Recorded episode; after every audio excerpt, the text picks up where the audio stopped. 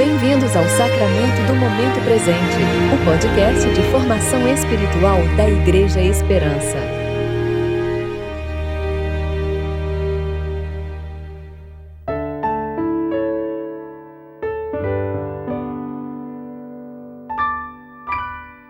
Hoje é sábado, 27 de fevereiro de 2021, tempo de preparação para o segundo domingo da Quaresma. Daí em diante, Jesus começou a pregar: Arrependam-se, pois o reino dos céus está próximo. Mateus 4, versículo 17. Eu sou Dani Braga e vou ler com vocês a reflexão de Emerson Amaral referente ao Salmo 22, versículos 23 ao 31.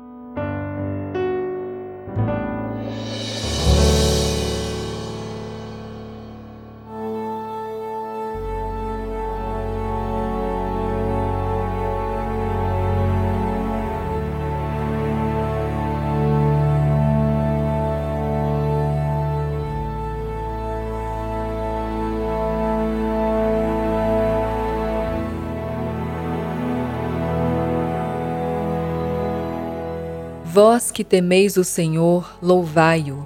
Todos vós, filhos de Jacó, glorificai-o.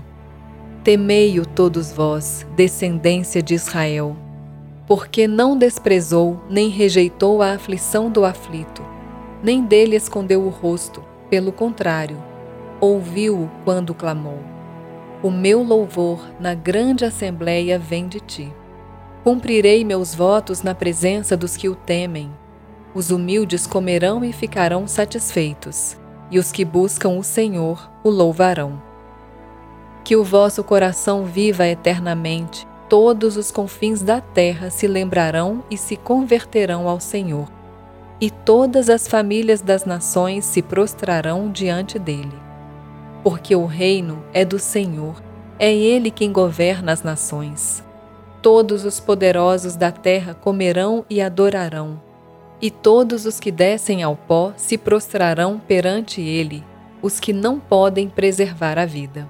A posteridade o servirá, a geração futura ouvirá falar do Senhor. Chegarão e anunciarão a sua justiça. Contarão o que ele fez a um povo que ainda surgirá. Esperança. Vejo nesse salmo uma fonte genuína de esperança não uma falsa esperança como a de um náufrago sedento, tendo somente água salgada ao seu redor. Não.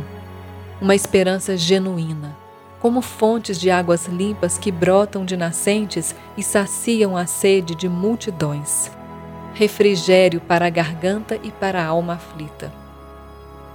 Parece fácil para quem desfruta de uma vida mansa e sem sofrimentos afirmar tais coisas tão alegres e esperançosas. Mas sem sombra de dúvida, não é a voz de alguém assim que fala através desse salmo.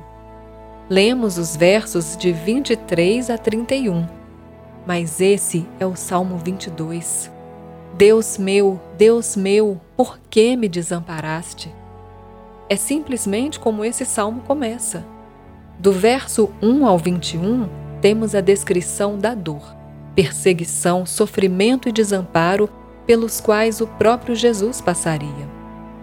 É uma descrição da angústia suprema, o Filho de Deus sentindo-se desamparado pelo Pai. Mas graças a Deus, esse não é o fim. Aquele que foi esmagado por nossas transgressões é capaz de louvar a Deus e se encher de esperança na segunda parte desse salmo ele nos mostra que a vida vai continuar. O povo de Deus voltará a se alegrar, novas gerações sucederão a nossa e louvarão ao Senhor. Elas continuarão a proclamar o Evangelho. Enquanto houver céus e terra, Deus não deixará de dar alegria à humanidade, nem deixará de ter filhos e mais filhos, gerações após gerações, que o adorem em verdade. Isso porque Deus é fiel e bondoso. Que admirável é olhar para a resposta de Deus ao aflito.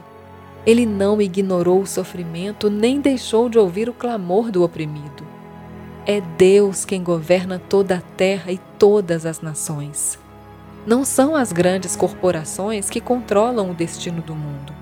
Não são os reis das nações que decidem quem vai viver ou vai morrer, ou se a pandemia vai começar ou vai terminar. Do Senhor é o reino. É Ele quem tem as chaves da morte e do inferno. Ele será glorificado como Rei. Todo tipo de gente de todo canto da terra se prostrará ante ao Senhor os poderosos e os humildes, os que já morreram e aqueles que estão no leito de morte.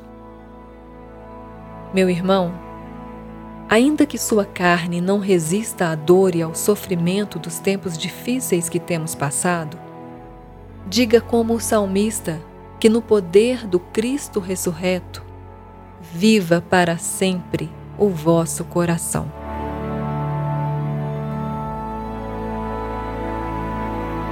Oremos. Pai Celeste, dá-nos a graça de termos nosso coração sempre avivado, ainda que nosso homem exterior se desgaste, que o nosso homem interior seja renovado pela fé que recebemos da tua palavra. Santifica e glorifica o teu nome, ó Rei das Nações. Sê para nós socorro presente na hora da angústia. Em nome do teu Filho Jesus. Amém.